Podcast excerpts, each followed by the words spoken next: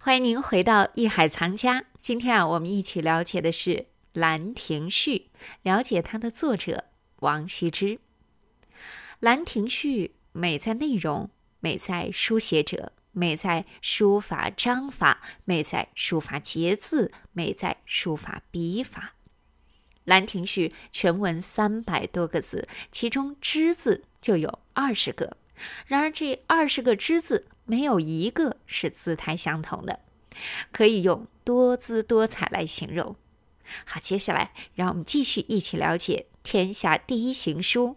兰亭序》。欢迎走入艺海藏家。大家在读这篇文章的时候，实际上应该能体会到王羲之啊，他是多么丰富的思想的内涵，还有他站在一个高屋建瓴的高度上，他游离于当时士大夫阶层之外的东西。嗯也就是说，他的思想能走出来的时候，当这时个的人的主技法当时的主流思想是什么呢？就是他批判的这个这个“意此生为呃这个虚诞，其风伤为妄作嗯”，这什么意思呢？就是当时因为是偏安嘛，就是北方已经被少数民族占领了，嗯偏安一隅。哎，偏大安大一家隅伙儿全在江南，没事儿就在一块儿自个儿吹吹牛。哎呀，文化在我们这里啊，完了再想想江北，哎呦，我们还有故土呢，我们回不去了，完了就哇哇哭一通，嗯完了就没事儿了。嗯，所以当时呢，这个玄学最最时尚，就是一死生，就是生和死是一样的。对，哎，这嗯个齐彭商就是彭祖寿高八百，商就是小孩儿刚出生就死了，嗯这也是一样的。你活八百岁跟跟刚活着就死，所以说都是一样的，是活活死死都一，所以咱就玩儿吧，就乐吧。嗯他是这种主流思想。对王羲之批判了这个“一死生为虚诞，其朋尚为妄”，都是假的。人生苦短啊，我们要利用有限的人生得干点事儿，但是现在我们又干不了，这个兵权也没有，我们想打过江也打不过去，所以呢，有着豪迈的情怀，但是呢，也哦有背负。哎，所以呢，这个当时是王羲之其实很有抱负嗯嗯啊，很愿意干点自个儿的事业，但是又干不了，所以就最后落这么俩字：背负，可悲呀、所以后之视今，亦犹今之视昔，啊，这后后之览者，亦将有感于斯文。就是以后的人，千百年之后的人，看到我这篇文章，也会为我这种想干事儿而干不了事儿，只能在这儿，我不想空谈，也只能在这儿空谈的这种悲哀的情绪所笼罩。嗯哎其实我在网上啊，还真搜了搜有关王羲之的故事，我还看见一个啊，这挺特可乐啊。这故事啊，就是有一次吃午饭，书童送来了王羲之最喜爱吃的蒜泥和馍馍，啊馍馍就是馒头了。嗯，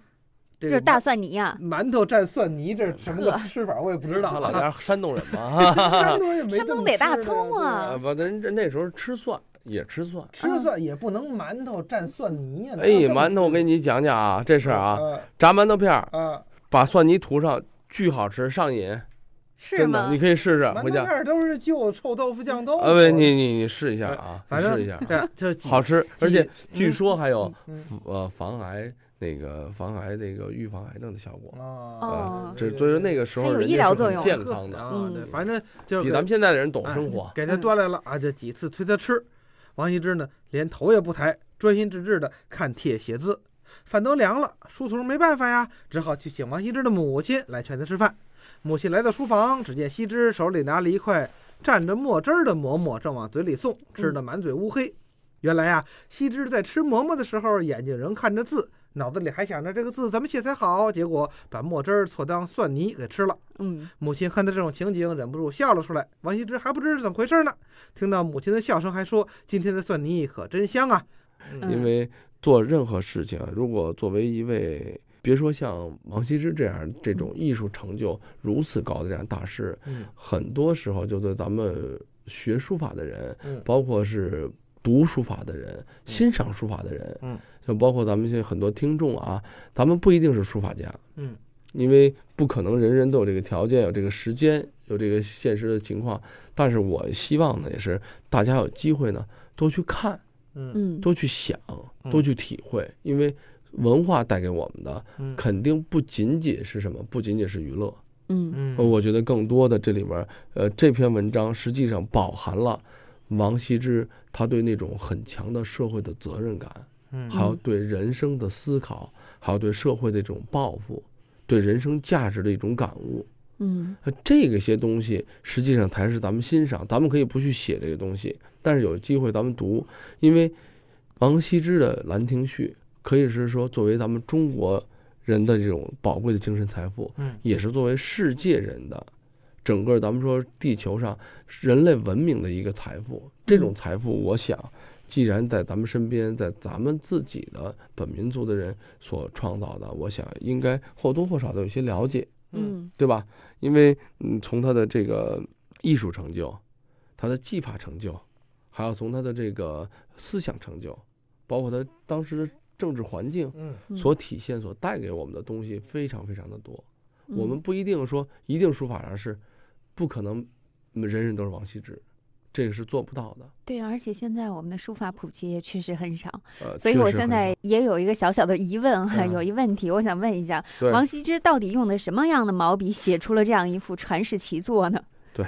这个还真是问的还挺专业啊，这问题。嗯现在我们就是据考证啊，嗯还有历史记记载，他当时用的是鼠须笔，老鼠的虎，哎哎，胡就子是对，就是因为咱们有咱们普通的啊，嗯，狼毫、羊毫，嗯呃，这个羊毫大家很容易理解，就是羊身上的啊，嗯实际上咱们用的是基本是那种山羊，嗯，嗯嗯因为绵羊都打着卷儿的，哎 对对对对，烫我 的哈，没有山羊呢，嗯实际它就是尾部的那些毛啊，嗯就是羊毫，咱们还是理解吧，羊身上的。嗯那至于狼呢，啊可不是外面那野狼啊，嗯是黄鼠狼。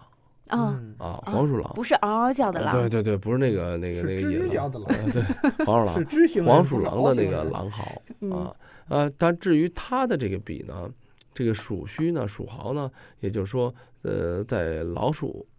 因为呢，就是不同的动物身上的毛发具有不同的弹性，嗯呃，这个以后咱们将来咱们也会讲到笔墨纸砚，嗯也就是说文房四宝对于我们这个创作来讲，因为工欲善其事，必欲先利其器嘛，嗯，对吧？也就是说，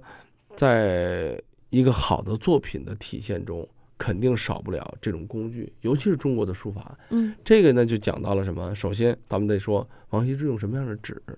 对吧？他这种纸的材质呢，恰恰呢比较适合这个蜀毫。嗯记这个蜀毫呢，因为它是硬毛，我们叫做一就是归类啊，嗯就是在做硬毫里头，就是相对来说弹性比较大。嗯那弹性比较大的话，它的一个特点就是它续墨不会很多，续墨不会很多。如果你要一张宣纸，像咱们平时用的宣纸很厚，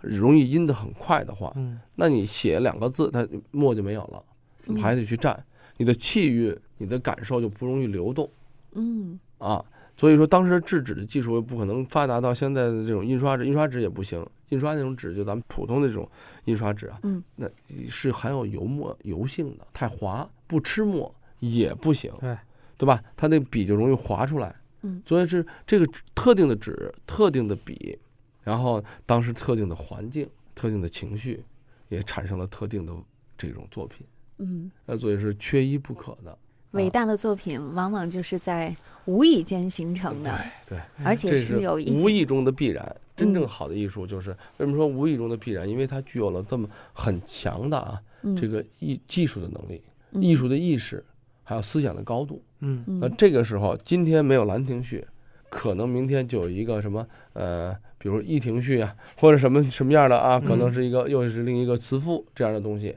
总之，像这样水准的一位艺术家，肯定会有一些作品是流芳百世的。您正在收听的是《